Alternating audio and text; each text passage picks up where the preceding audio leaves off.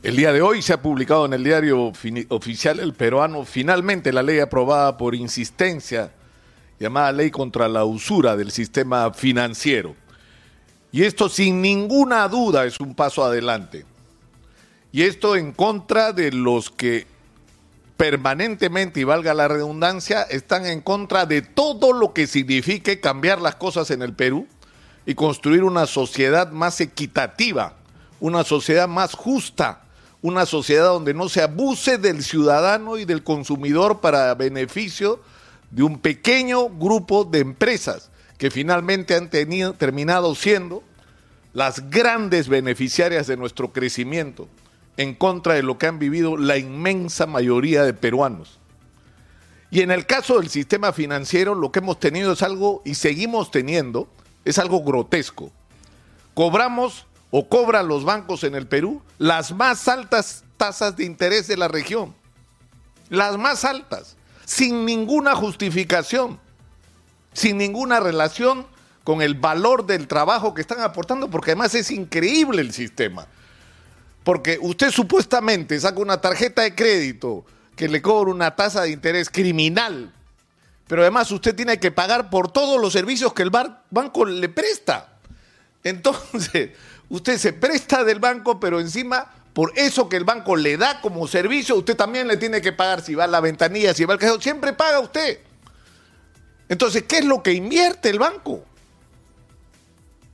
¿En qué gasta el dinero que te está cobrando de interés, que además es un interés fuera de todo límite razonable? Ocurre en el Perú que con una tarjeta de crédito una persona puede adquirir un bien por el que termina pagando dos o hasta tres veces su valor comercial real.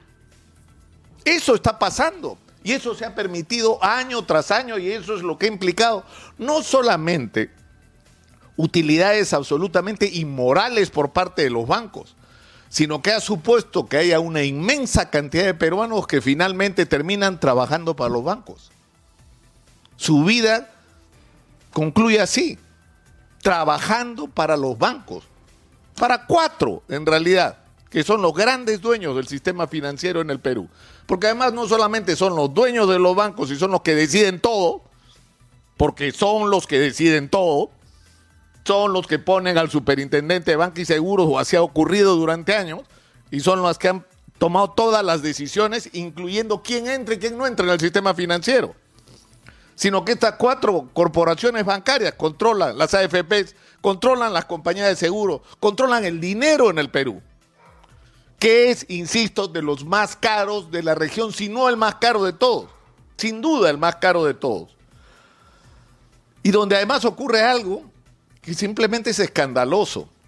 En pocos países como en el Perú se paga tan poco por los ahorros de la gente te dan un sencillo por tu dinero, pero si tú ese mismo dinero lo pides prestado, te pasan por la moledora de carne humana, por las tasas de interés brutales que te cobran.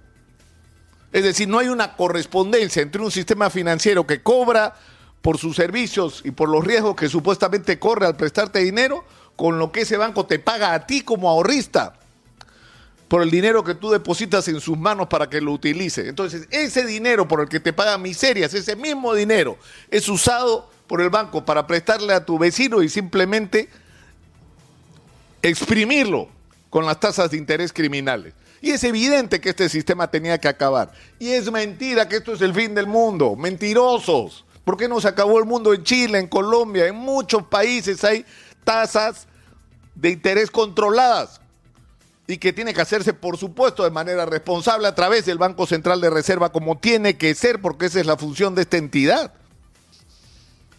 Y es cierto también que este tipo de medida tiene que ser complementada con una política audaz de otorgamiento de créditos a las micro y pequeñas empresas y a las personas. Porque en el Perú muchísimo de lo que es micro y pequeña empresa se ha construido en base a deudas personales y tiene que haber una estrategia de parte del Estado que tiene que partir de reconocer esta realidad y tener una política audaz para poner en manos de las empresas que manejan las microfinanzas, como las cajas y las cooperativas, dinero a bajo costo, así como reactiva pues 1%, 1.5%, ¿por qué para ellos sí? ¿Por qué no esto generalizado para la micro y pequeña empresa y para las personas? ¿Por qué una hipoteca de, primera adquisición en el Perú cuesta lo que cuesta 6, 7, 8, 9% y en Chile cuesta 2? 2. ¿Por qué? ¿Cuál es la diferencia? Hay una sola, que acá el sistema financiero es extorsivo. Esa es la única diferencia, porque acá se ha permitido que eso ocurra. Entonces, evidentemente tiene que haber un cambio, tiene que haber una política de promoción de la micro y pequeña empresa que comienza por otorgarles créditos respaldados por el Estado a través de COFIDE, del Banco Central de Reserva, del organismo que quieran, pero que suponga que el Estado respalda, promueve y protege a la micro y pequeña empresa, que cada vez que se habla de ella, los especialistas se llenan la boca con respecto a la importancia que tiene este sector como generador de empleo y como motor de la economía nacional. Bueno, ha llegado la hora pues de corresponderles y de hacerles la vida más fácil y de ayudarlos a construir sus emprendimientos. Y eso supone crédito barato con intervención del Estado. Obviamente que hay que hacer medidas complementarias porque hay muchas cosas que tienen que cambiar en el sistema financiero. Tiene que haber competencia porque acá no hay competencia. Eso es lo que hay que hacer. Esto tiene que ser el comienzo del cambio. Y así hay que leerlo. Y yo me felicito de ser parte de una empresa periodística que se ha jugado por este tema como por otros que tienen que ver con el interés de la gente. Porque en este país, en algún momento y alguna vez, empiece a gobernarse y a tomarse decisiones en función de la gente y no de los intereses de pequeños grupos privilegiados, que son, insisto, los que han disfrutado de nuestro extraordinario crecimiento económico a costa de la precariedad en la que han vivido la inmensa mayoría de peruanos en las últimas décadas.